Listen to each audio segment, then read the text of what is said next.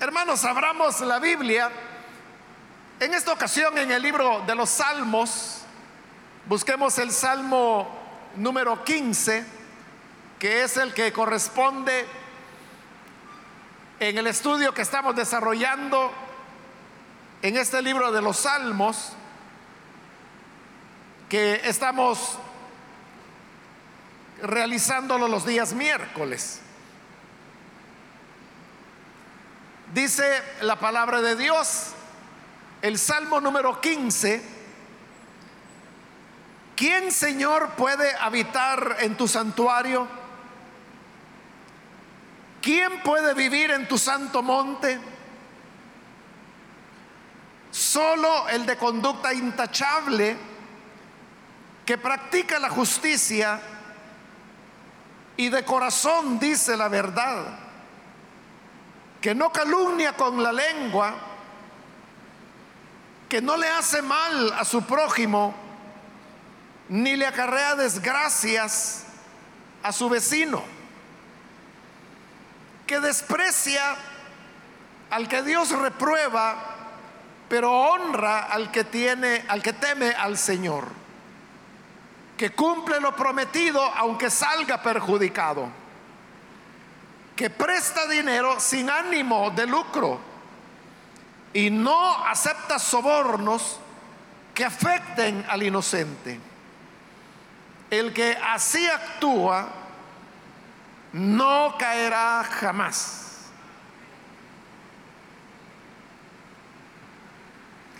Solamente eso, hermanos, vamos a leer.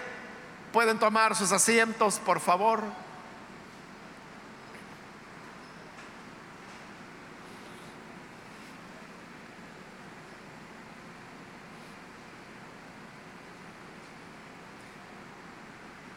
Hermanos, vamos a considerar ahora el Salmo número 15, que es ya el quinto salmo de esta serie de, salmos cortos que comenzaron con el número 11. Los salmos cortos, usted puede verlos ahí que se caracterizan por tener seis, siete versículos.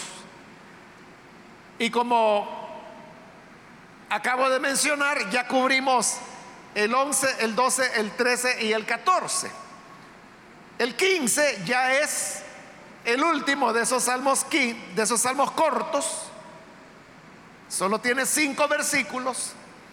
Y luego a partir del 16 ya volvemos a, a los tamaños normales, diríamos, que los salmos tienen.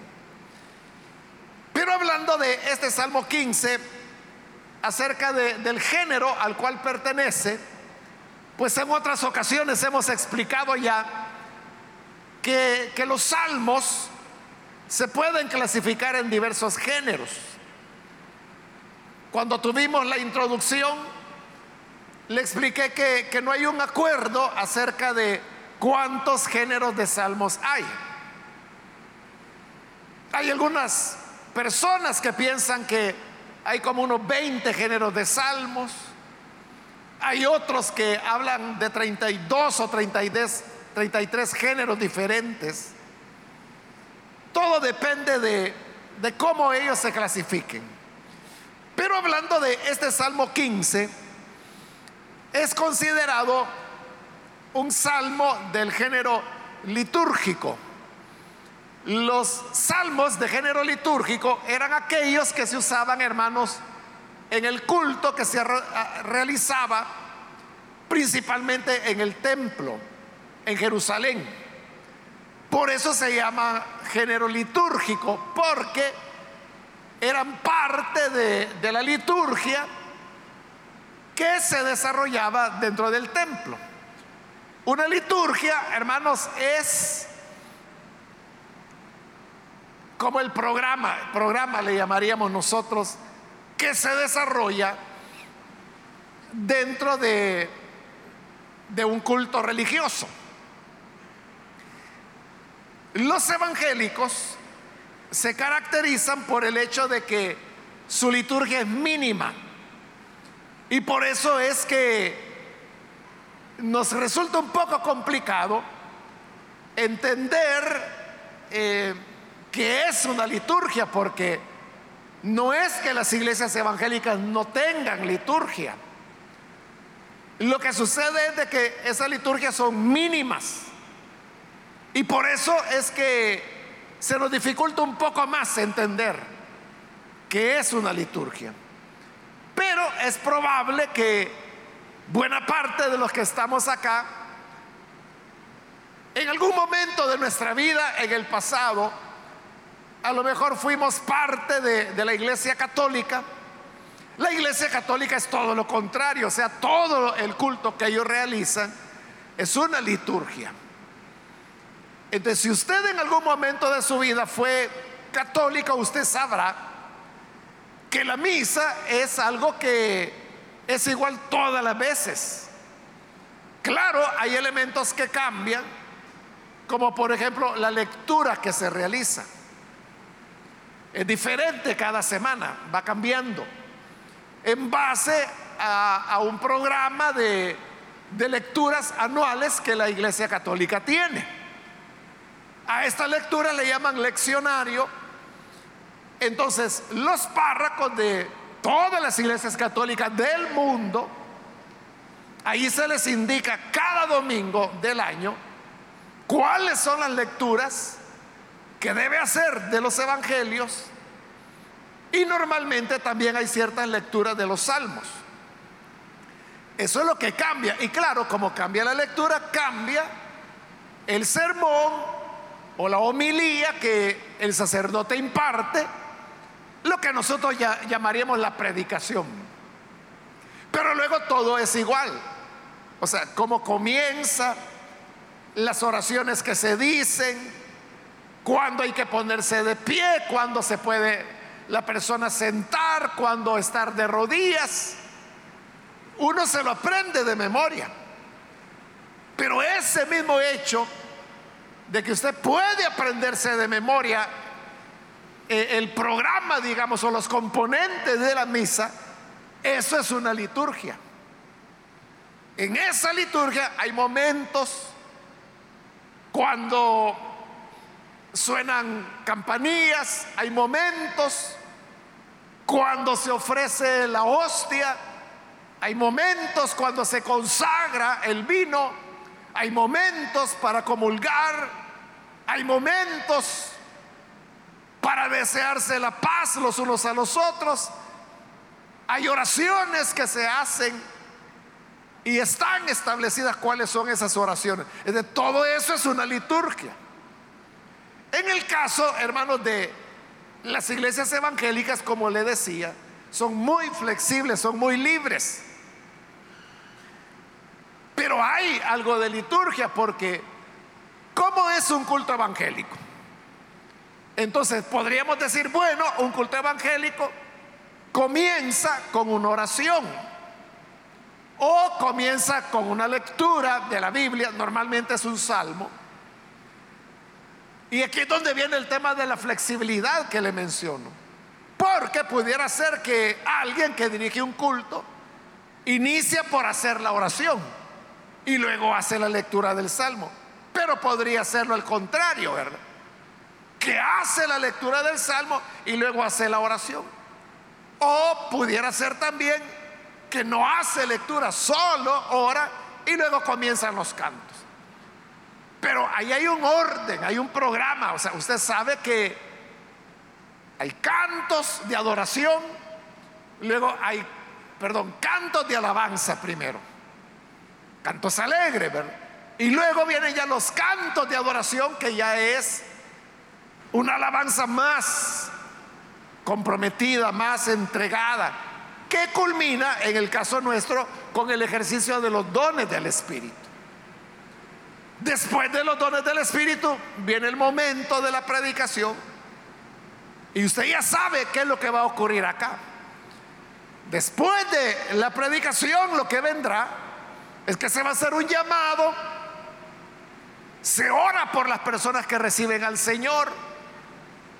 Luego viene el momento de recoger las ofrendas. Luego los anuncios y luego una oración final de despedida. Más o menos, hermanos, ese es el programa. Ese programa es una liturgia. Como le digo, es mínima, es flexible, es variable, porque el predicador es libre de predicar lo que él quiera predicar. Claro, en estos cultos, hermanos, de, estudio de libros de la Biblia, pues vamos siguiendo el orden de la Biblia. O del libro, en este caso, Salmos que estamos estudiando. Vamos desde el Salmo 1 y vamos a terminar hasta el 150. Si es un culto de doctrina, también se imparte la doctrina que corresponde en esa fecha.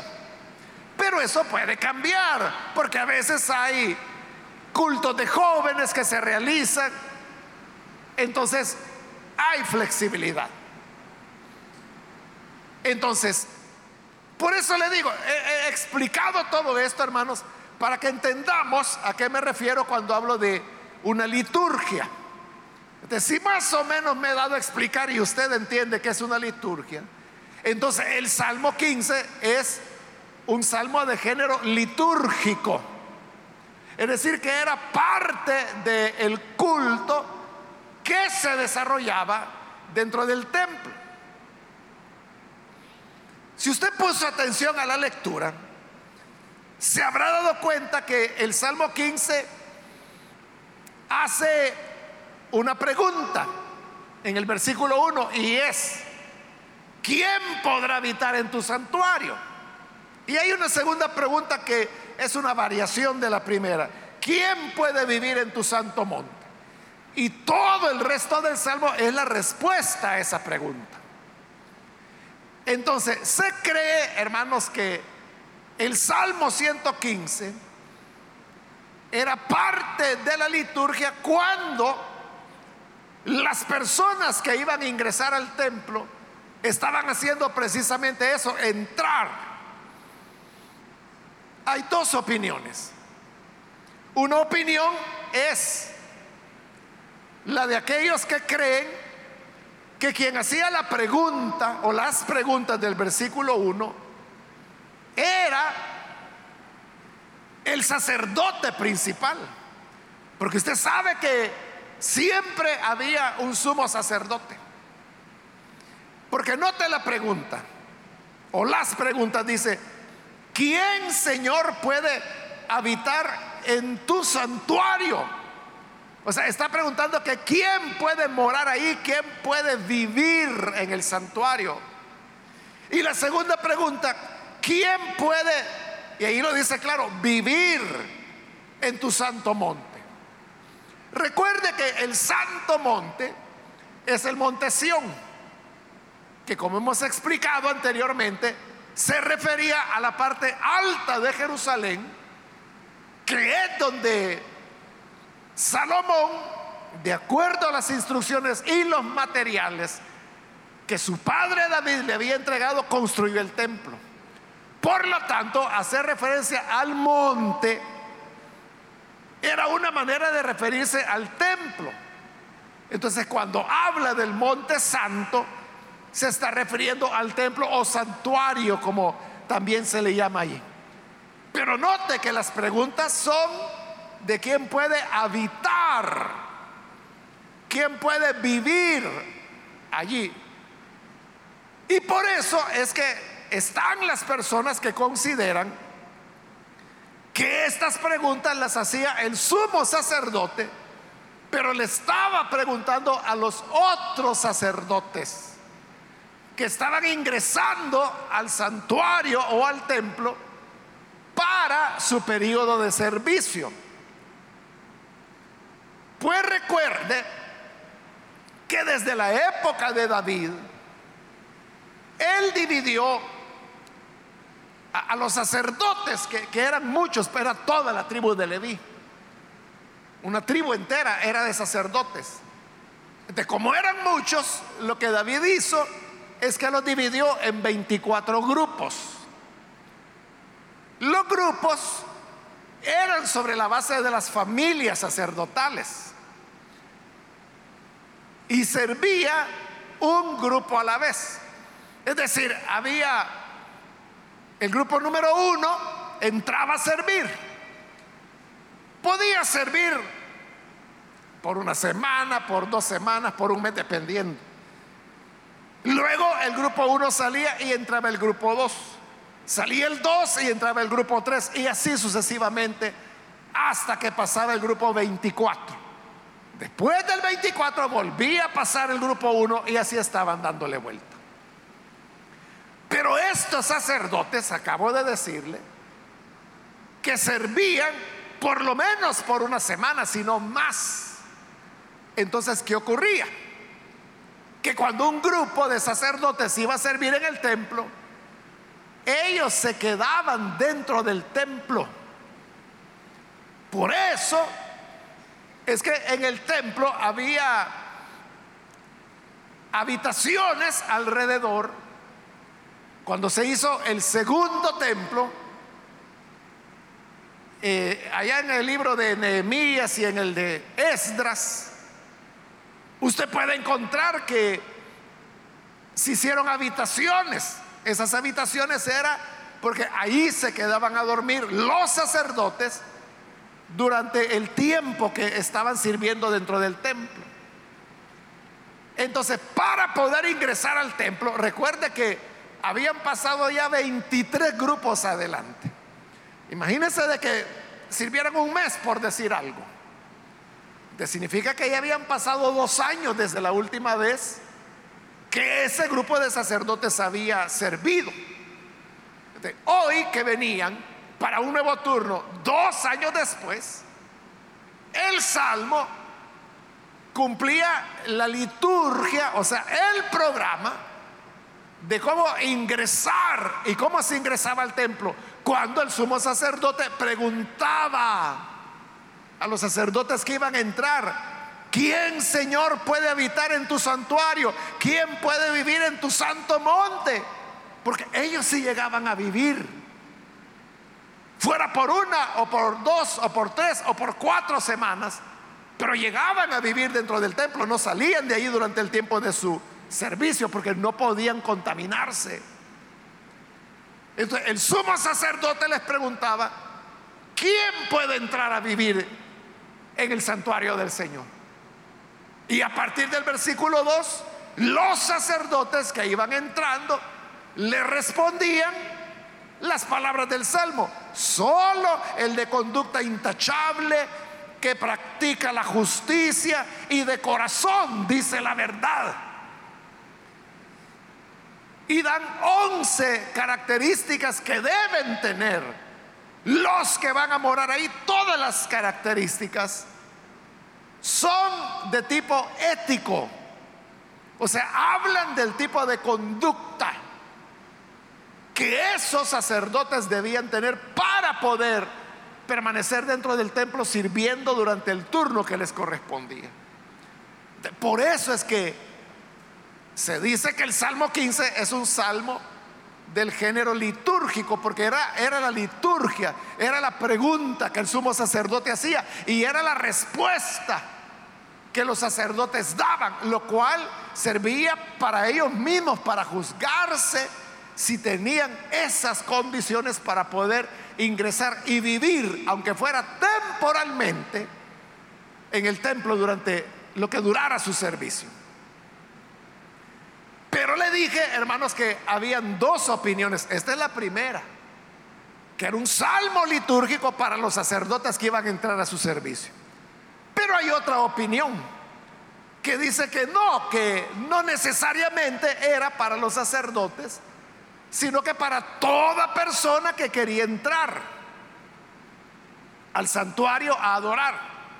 De nuevo, era el sacerdote, no necesariamente el sumo sacerdote, cualquier sacerdote, cualquier levita podía preguntar, ¿quién, Señor, puede habitar en tu santuario? Y eran las personas que iban a ofrecer sacrificios los que respondían, con las once características de quiénes eran los que podían entrar. Pero note, las personas que no eran sacerdotes, sino que solo iban a entregar su sacrificio, su ofrenda, es cierto, ellos entraban, pero únicamente al atrio del templo. Y los sacerdotes salían a la puerta que dividía el atrio del lugar santo y ahí les recibían su cordero, por ejemplo, que llevaban a sacrificar. De los sacerdotes lo llevaban, lo sacrificaban, hacían la aspersión de la, de la sangre y ya habiendo expiado el pecado, volvían a la persona y le decían que el Señor te bendiga, que el Señor alce su rostro y ponga en ti paz, la bendición sacerdotal. Y ya la persona se daba la vuelta y se regresaba. Entonces note, si fuera cierta esta posición o esta otra opinión, de que era cualquier persona que venía a ofrecer sacrificios la que respondía, ¿quién puede habitar en tu santo templo? Si esta posición es cierta, y como los que ofrecían sacrificio no moraban en el templo, ya le dije, llegaban a la puerta, Ahí ofrecían el sacrificio y ahí los sacerdotes le daban la bendición y se iban para afuera, no podían entrar. Solo los sacerdotes podían entrar. Si esta opinión es correcta, entonces significaría que cuando la pregunta dice, ¿quién puede habitar en tu santuario? ¿Quién puede vivir en tu santo monte? Como ellos no llegaban ni a habitar ni a vivir. Entonces estas preguntas serían una hipérbole. Una hipérbole, hermanos, es una figura literaria que lo que hace es exagerar algo con el fin de dar a conocer una verdad. Está hablando de vivir, está hablando de morar, de habitar en el santuario. Pero no es que evitaran, porque es una hipérbole, pero sí está hablando del profundo deseo que los adoradores tenían de poder estar en la presencia de Dios. Mucho más adelante, hermanos, vamos a encontrar otro salmo que nos habla de ese deseo. Que dice del anhelo de morar en el, en el templo del Señor. Y dice que bienaventurada las golondrinas porque ellas pueden morar, por lo menos en el techo del templo. Y es cuando dice, preferiría vivir un día en la casa del Señor que mil lejos de ella. Es un anhelo de estar en la casa del Señor, aunque no se podía. O sea, no se podía estar, pero ni un día. Pero el anhelo era ese. Entonces, bajo ese anhelo es que se usa la hipérbole de habitar o de vivir en el santo monte, porque está expresando el deseo del adorador de estar siempre en la presencia de Dios. Gracias a Dios, hermanos, que nosotros no tenemos necesidad de ir a un templo como para estar deseando estar allí. Porque ahora el templo del Señor es su cuerpo. Es lo que Pablo dice, que nuestro cuerpo es templo y morada del Espíritu Santo. Entonces no tenemos que anhelar quien pudiera, como las aves, estar en el templo del Señor. Cuando Él está morando dentro de nosotros, nosotros de verdad vivimos, moramos en la presencia del Señor. Porque Él está tan cerca de nosotros que está dentro de nuestro cuerpo. Allí mora. Pero entonces el salmo nos sirve para saber qué tipo de vida Dios desea que nosotros llevemos, siendo que somos la morada del Espíritu Santo. Entonces de nuevo, hoy sí vamos a entrar al salmo. Comienza con el versículo 1. ¿Quién, Señor? puede habitar en tu santuario? ¿Quién puede vivir en tu santo monte? Y ahora vienen las respuestas, dice el versículo 2. Solo el de conducta intachable. Esto, hermanos, es la primera característica que tiene que tener la persona que va a agradar a Dios y que por lo tanto va a gozar de su presencia. Y es que debe vivir con una conducta, dice, intachable. Una conducta intachable significa eso, ¿verdad? Que no hay nada que se le pueda tachar a esa persona. Lleva una vida tal que es toda su conducta una conducta intachable en la vida de la iglesia, en la vida, en el trabajo, en la vida familiar, en la vida privada, en la vida íntima, o sea, en todos los aspectos. Se examine la vida de esa persona del lado que uno quiera, o en el lugar, o el tiempo que uno quiera, siempre es una conducta intachable. Pero esta respuesta nos puede llevar a otra pregunta, y es, ¿quién va a vivir en el santo monte? El de conducta intachable, ah, cómo no, pero ¿qué es una conducta intachable?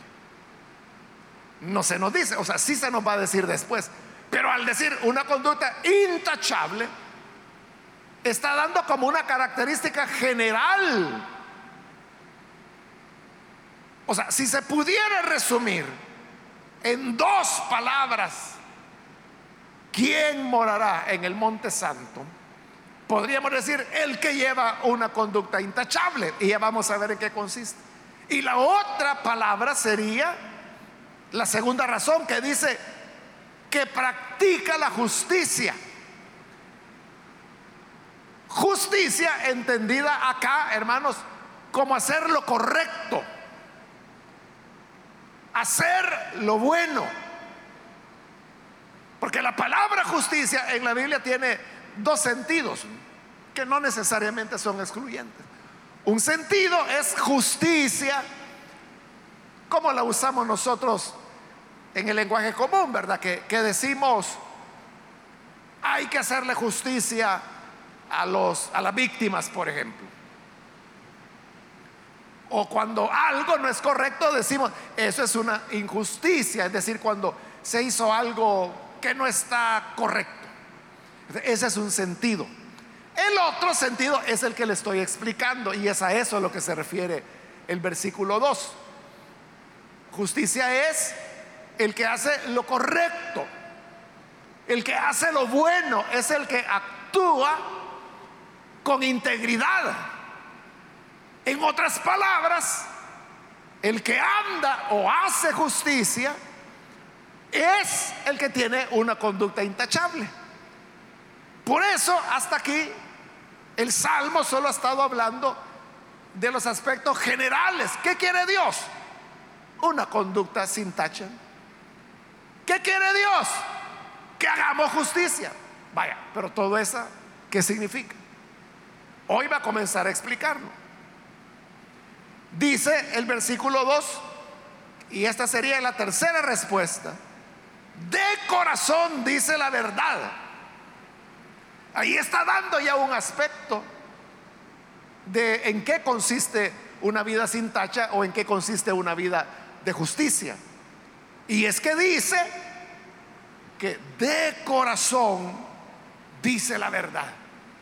La persona no tiene mentiras. Todo lo que dice es cierto. Todo lo que dice es verdad. Eso es lo que hace una vida sin tacha. Y fíjese que es interesante que comienza con el corazón. Porque eso es lo que dice, ¿verdad? Veanlo de nuevo, dice, y de corazón dice la verdad. todo comienza con el corazón. Y de ese corazón es que dice, dice la verdad. Pero viene del corazón. El problema del ser humano es el corazón. Por eso es que allá en el Evangelio de Marcos, cuando criticaron a los discípulos del Señor porque ellos comían sin lavarse las manos. Entonces Jesús les dijo, ay, déjenlos, Si el problema no es lo que puede entrar por la boca, el problema es lo que sale de la boca. Y dijo el Señor, porque lo que entra a la boca, eso no puede contaminar al hombre. Pero lo que sale de la boca, eso viene del corazón. Y eso sí contamina al hombre. Y dijo el Señor, porque en el corazón es donde nacen las mentiras, los adulterios, los homicidios, las hechicerías, la idolatría, la envidia. Es decir, toda la maldad viene del corazón. Es fácil que uno aparente una vida religiosa. Es lo que hace mucha gente. Que al venir a la iglesia se esfuerzan por ser de voz dulce, por mostrarse santos, por mostrarse espirituales. Pero es solamente un teatro que hacen las dos horas que están en iglesia. Pero la verdadera fe, el verdadero evangelio consiste en tener pureza del corazón. Y por eso comienza con el corazón. ¿Quién es el de conducta intachable? ¿Quién es el que hace justicia? ¿Quién es el que vivirá en el monte santo? ¿Quién es el que puede habitar en el santuario del Señor? El que tiene el corazón puro. Y de ese corazón habla verdad. Precisamente puede hablar la verdad porque en su corazón hay verdad. Es también lo que la palabra dice. Jesús lo dijo, de la abundancia del corazón habla la boca. Debe haber verdad en nuestro corazón. Y verdad significa honestidad, sinceridad, significa no evadir lo que se le está preguntando, no cambiar de tema como habilidosamente algunos hacen.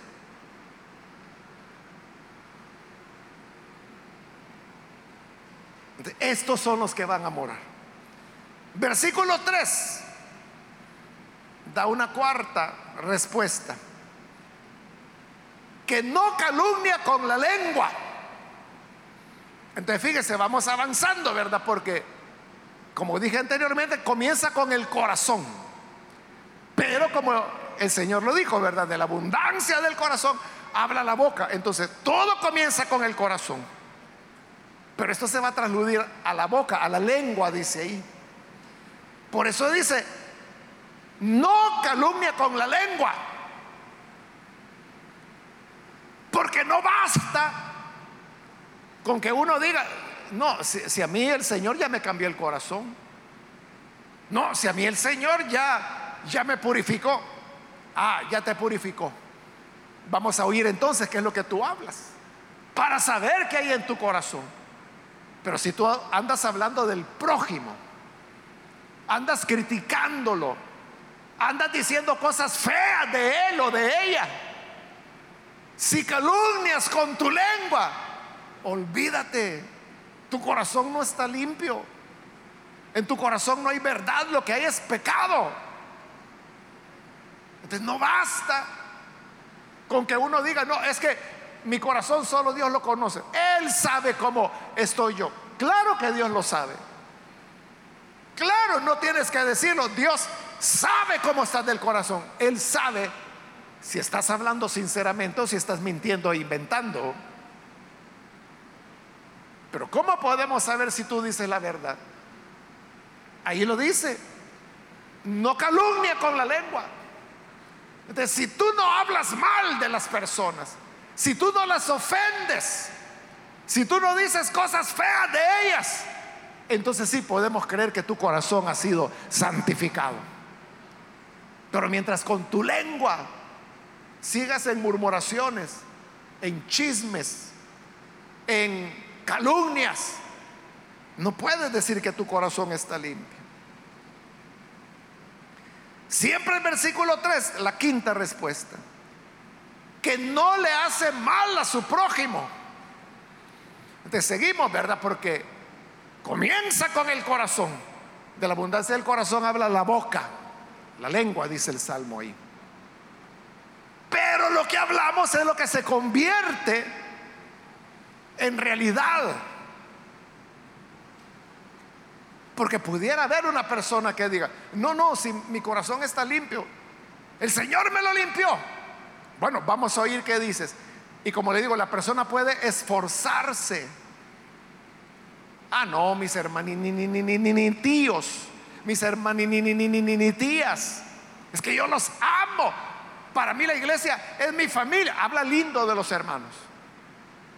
Pero si tú vienes y como dice ahí la quinta respuesta, le haces mal a tu prójimo, todo lo demás fue una farsa. Tus palabras fueron un engaño y por lo tanto tu corazón está mal. Es lo que Santiago también explica en su carta.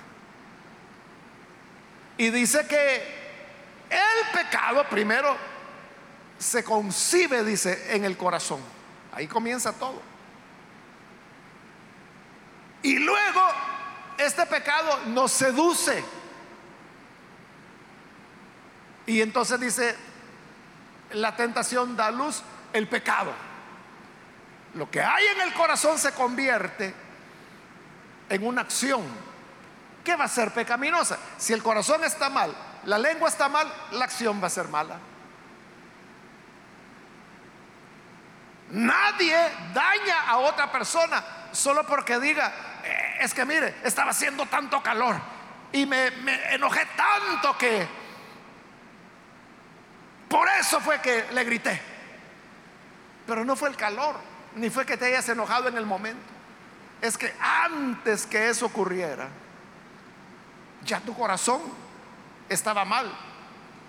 En la lengua habías calumniado a las personas. Entonces hoy le haces daño a tu prójimo. Pero ¿quién es el que va a morar en el santuario del Señor? El que de corazón dice la verdad. El que no calumnia con la lengua. El que no le hace mal a su prójimo. Es decir, ni de pensamientos, ni de palabras, ni de hechos. Lastimamos a nadie ni de pensamientos, ni de palabras, ni de hechos, de ninguna manera. Quien guarda su corazón, guarda sus palabras y guarda sus hechos, él vivirá en el monte santo del Señor.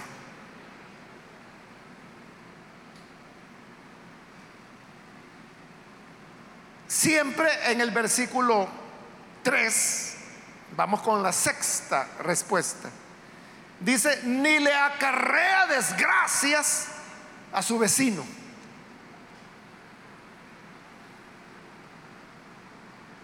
Sigue hablando, ¿verdad?, de, la conducta intachable. ¿Quiénes son los que le acarrean desgracias a su vecino? Son aquellos hermanos que no pueden ver que un vecino prospere, que un vecino pinte la casita, que un vecino va a ampliar y va a hacer un cuartito, o que el hijo del vecino se graduó, o que la hija del vecino se va a casar y, y va a salir eh, con vestido blanco. Hay personas que eso les molesta. No pueden ver cosas buenas en los vecinos. Entonces, ¿qué hacen? Comienzan a carrearles desgracia. ¿Y, qué hacen? Inventar. Entonces, si el vecino está pintando la casa, mire pues, vanidoso. Este sí que es orgulloso. Por humillar al vecindario lo hace. O aquel que está haciendo un cuartito. No, pues sí, pero ese dinero quizás se lo robó. ¿Por qué no lo había hecho antes? Es que está robando.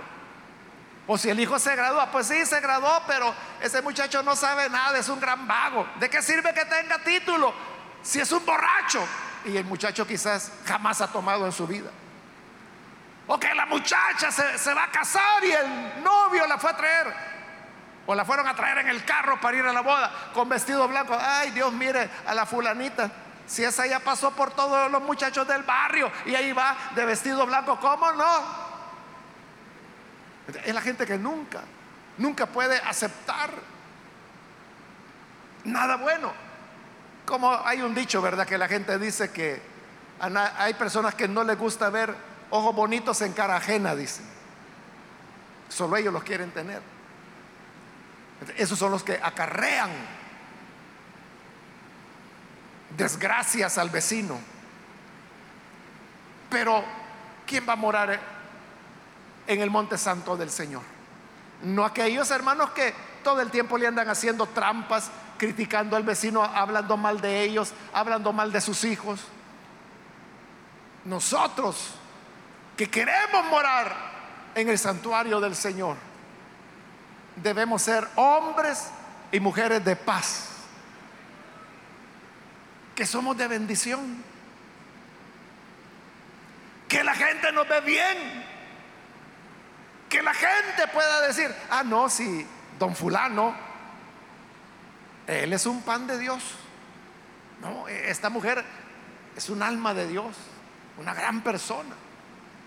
Qué bueno, ¿verdad? Cuando el vecindario tiene una buena referencia de usted y dice, es un buen hombre, es una buena familia, es una buena muchacha, es un buen muchacho, es sano. Eso debemos ser nosotros en los barrios, agentes de paz, que la gente sepa que, que puede confiar. Versículo 4 sería ya la, séptima respuesta, que desprecia al que Dios reprueba.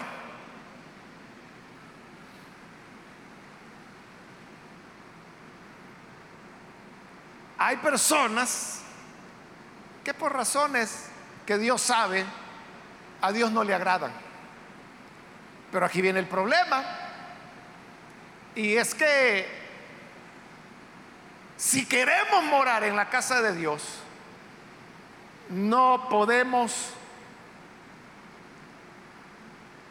proteger, aceptar o agradarnos en aquellos que no le agradan al Señor. Le voy a poner un ejemplo de la Biblia para entenderlo mejor. El profeta, juez y sacerdote Samuel, le dijo a Saúl, que ya era rey, ya había sido coronado como rey. Le dijo, mira, el Señor quiere que vayas y ataques a los amalecitas. Porque hacía más de 400 años antes, cuando Israel venía peregrinando por el desierto, iban hacia la tierra prometida. Y para no ir a dar un gran rodeo, Moisés vino y envió mensajeros que le dijeron a los amalecitas, miren, denos permiso de pasar por su tierra.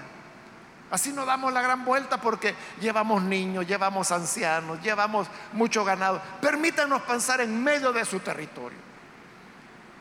Y no vamos a tocar nada de ustedes, no les vamos a tocar el agua, no les vamos a tocar las cosechas. Solo queremos que nos den permiso de pasar.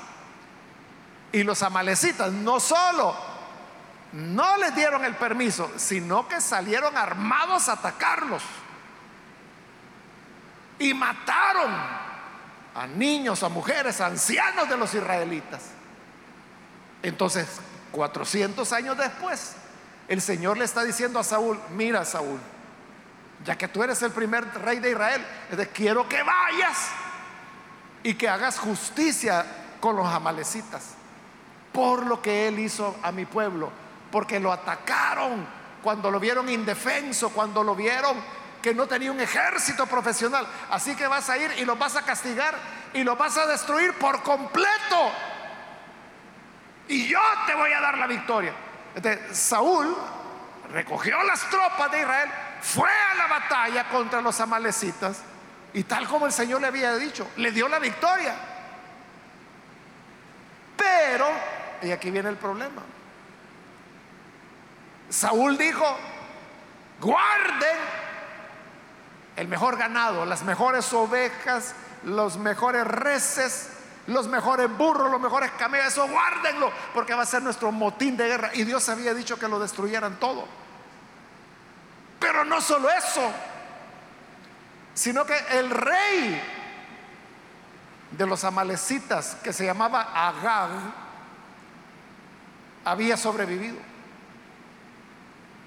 Entonces los soldados de Israel agarraron a Agag y dijeron, hombre, pero es el rey al que hemos capturado. ¿Qué hacemos?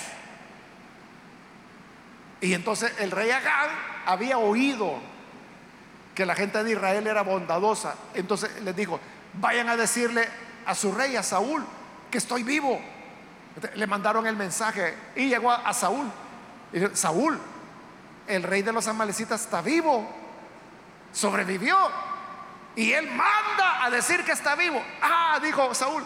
Entonces, si está vivo, que venga, porque es mi hermano. Y lo recibió.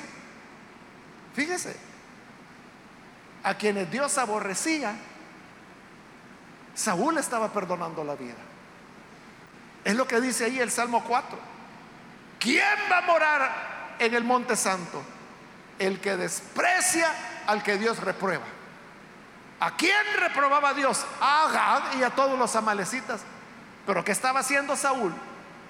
Apreciándolo, salvándole la vida, perdonándolo. Y allá venía Saúl de regreso, porque había tenido una gran victoria. Pero ya Dios ya le había hablado a Samuel. Y Dios le dijo a Samuel, Samuel, cuánto lamento haber puesto a Saúl como rey. Porque perdonó a los amalecitas, perdonó al rey y ha perdonado al ganado. Y dice que eso le dolió a Samuel y dijo, bueno, ¿qué parte no entendió este? Yo le dije claro que tenía que terminar con todos los que odian al Señor y odian a su pueblo. No los podía apreciar. Entonces Saúl llega muy contento y le dice a Samuel, victoria, victoria, cumplí la palabra de Dios. Que la vas a haber cumplido, le dijo Samuel. ¿Qué son estos mugidos de vacas, balidos de ovejas que oigo? Ah, no, no, no, dijo Saúl. Es que, es que, es que, es que, fíjate Samuel, eh, ah, es que el pueblo quiso guardarlo pero no es para nosotros, es para ofrecerlo en sacrificio al Señor. Y ahí es cuando Samuel le dijo las palabras que todas las sabemos de memoria. Le dijo, ¿se agrada más el Señor en sacrificios o en la obediencia?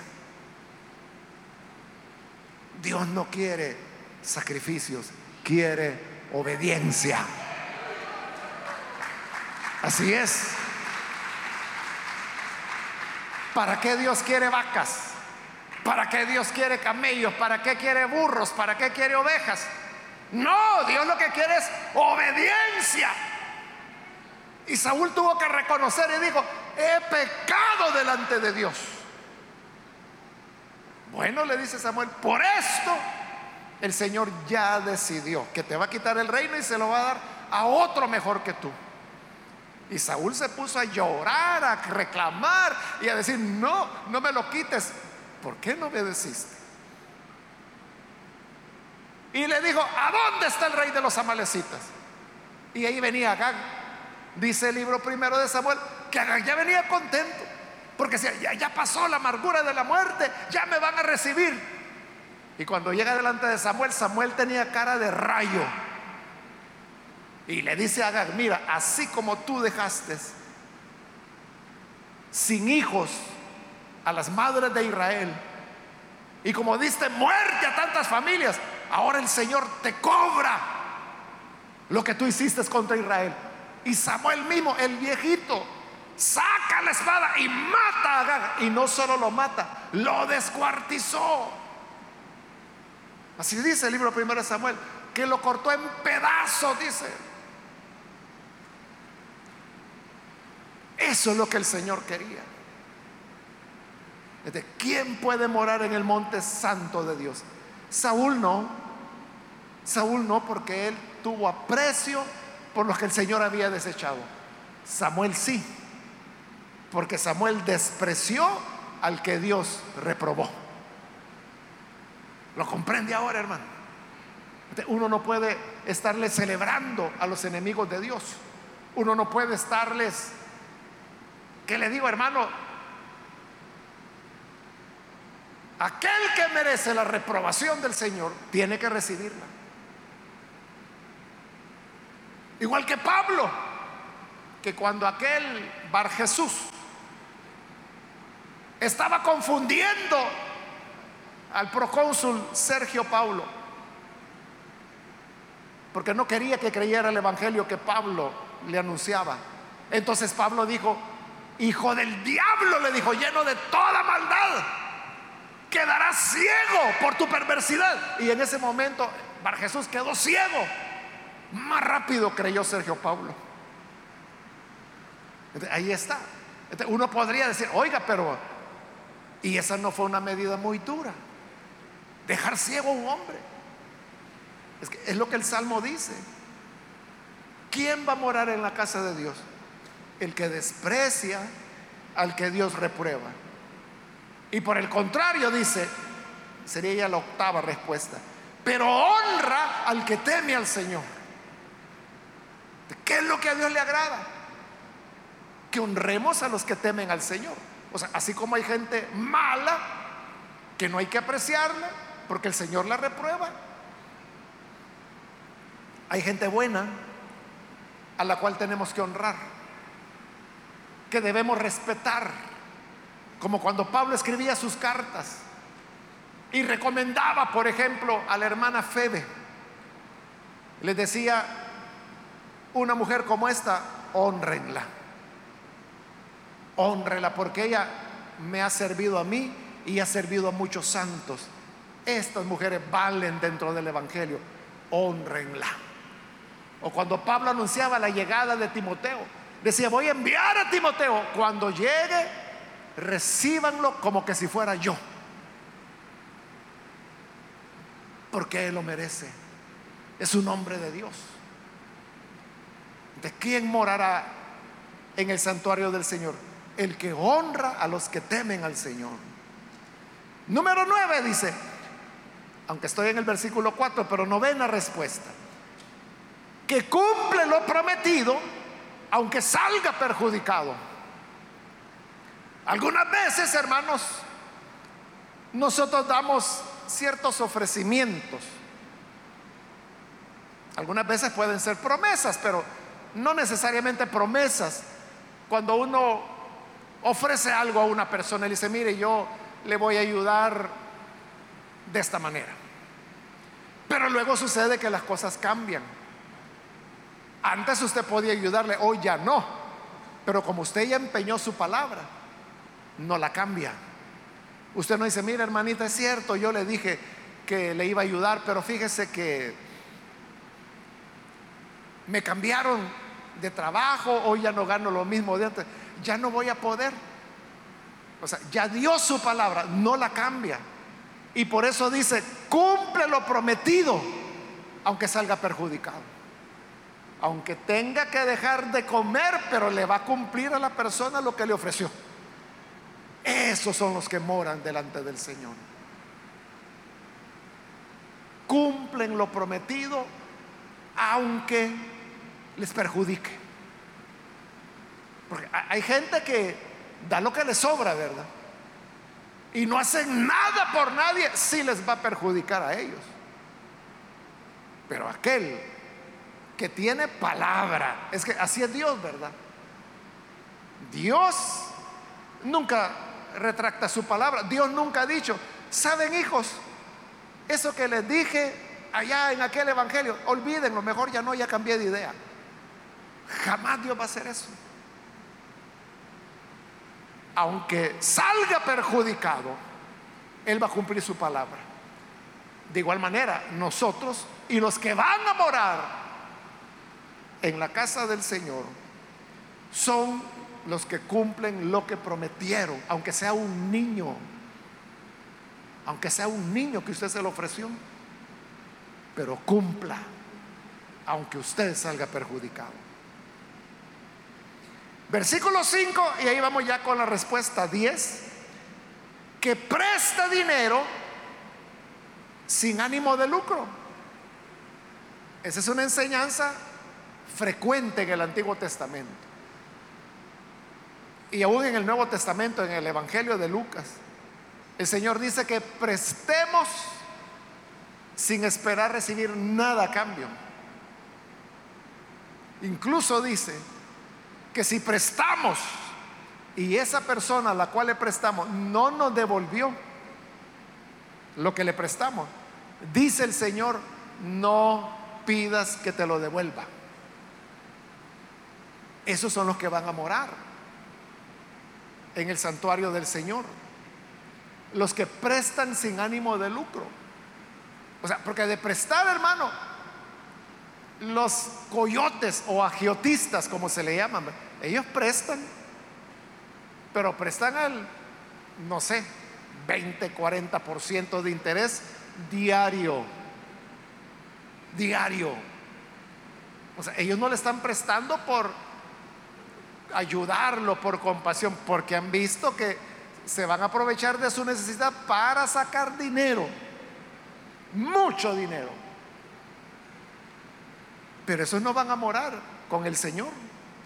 Los que tendrán plena comunión con Él son los que prestan sin ánimo de lucro. Lo hacen por ayudar, no por tener ganancias.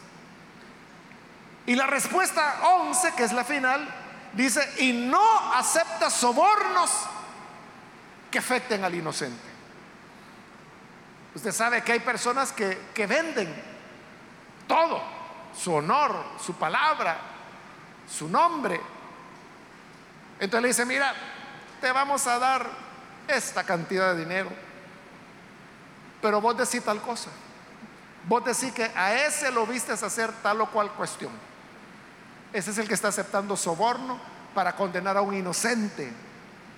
Esto es lo que hizo Jezabel, la esposa del rey Acaba, cuando quería robarle el terreno que estaba al lado del palacio del rey, la viña de Nabot. O sea, Nabot dijo, no, yo no se la voy a vender al rey porque es la herencia de mis antepasados. Que Dios me libre. Entonces Jezabel le dijo, déjamelo a mí. Y dice la Biblia que Jezabel lo que hizo es que fue a buscar unos sinvergüenzas. Porque todos los que se prestan para condenar al inocente son sinvergüenzas.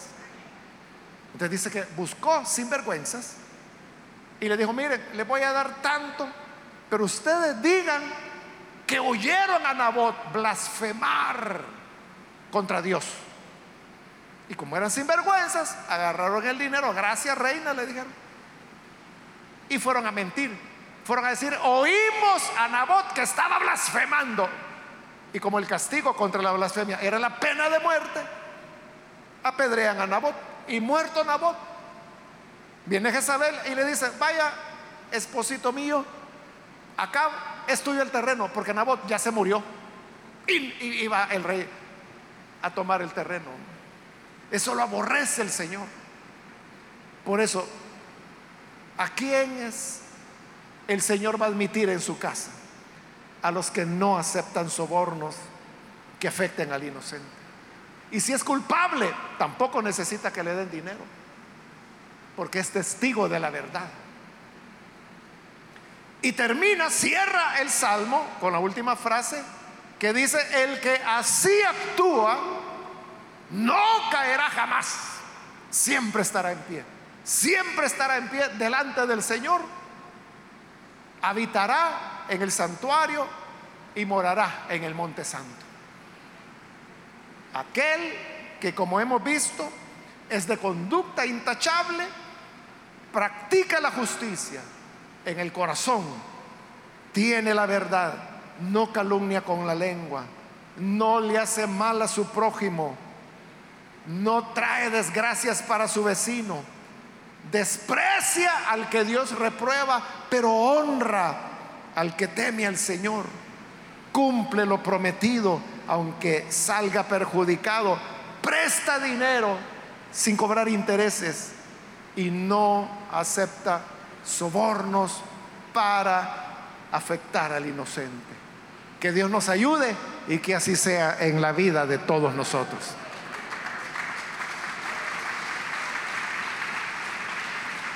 Vamos a cerrar nuestros ojos, vamos a orar. Antes de hacer la oración, yo quiero invitar a las personas que hoy han escuchado la palabra y habiéndola escuchado, usted se da cuenta de la necesidad que tenemos los seres humanos de venir al Señor para que Él nos cubra con su sangre, nos limpie y nos permita vivir con una conducta intachable como lo hemos visto en este salmo. Yo quiero invitar si hay con nosotros algún amigo o amiga que hoy necesita recibir a Jesús como su Salvador. Si usted necesita hacerlo, por favor, en el lugar donde se encuentra, póngase en pie, en señal que usted desea recibir a Jesús. Y nosotros lo que queremos es orar por usted. Por eso le pedimos ponerse en pie. Porque queremos orar para que el Señor le perdone y le reciba. Póngase en pie entonces. Si va a recibir al Hijo de Dios, venga. Muchas veces quizás hemos acarreado desgracias al vecino. Quizás hemos hablado mal de las personas. Quizás ha habido mentira en nuestro corazón. O quizás hemos prestado por lucro. Pero hoy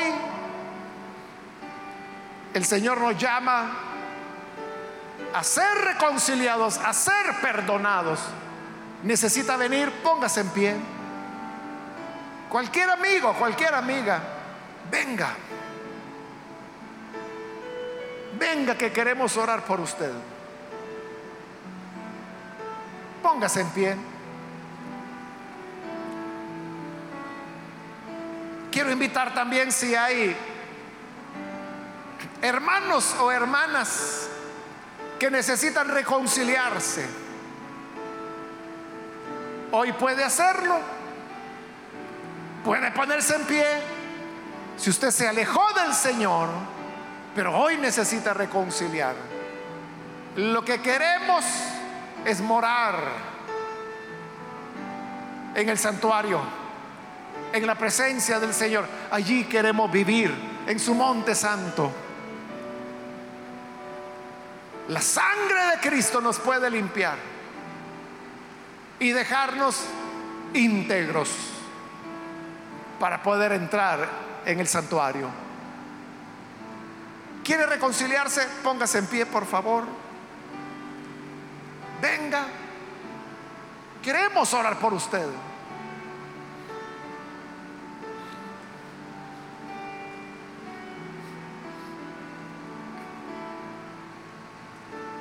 ¿Hay alguien que necesita venir?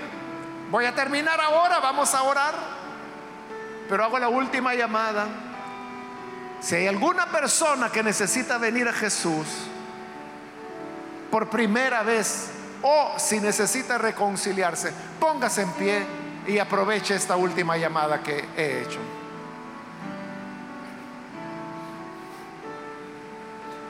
A usted que nos ve por televisión, quiero invitarle para que reciba al Señor ahí donde se encuentra, ore con nosotros.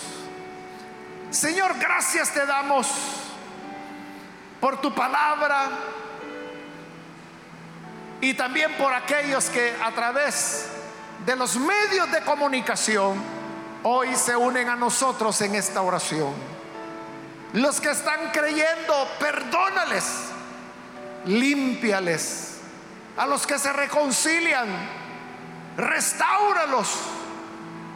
recíbelos en la familia de la cual salieron, pero que hoy por tu bondad, por tu misericordia, están regresando a casa. Que tu bendición, Señor, sea sobre cada persona que se ha entregado a ti. Y ayúdanos a todos como pueblo tuyo. Ayúdanos a vivir haciendo tu voluntad, teniendo una conducta intachable, viviendo en justicia, honrando a los que te temen. En el nombre de Jesús, nuestro Señor, lo pedimos. Amén y amén.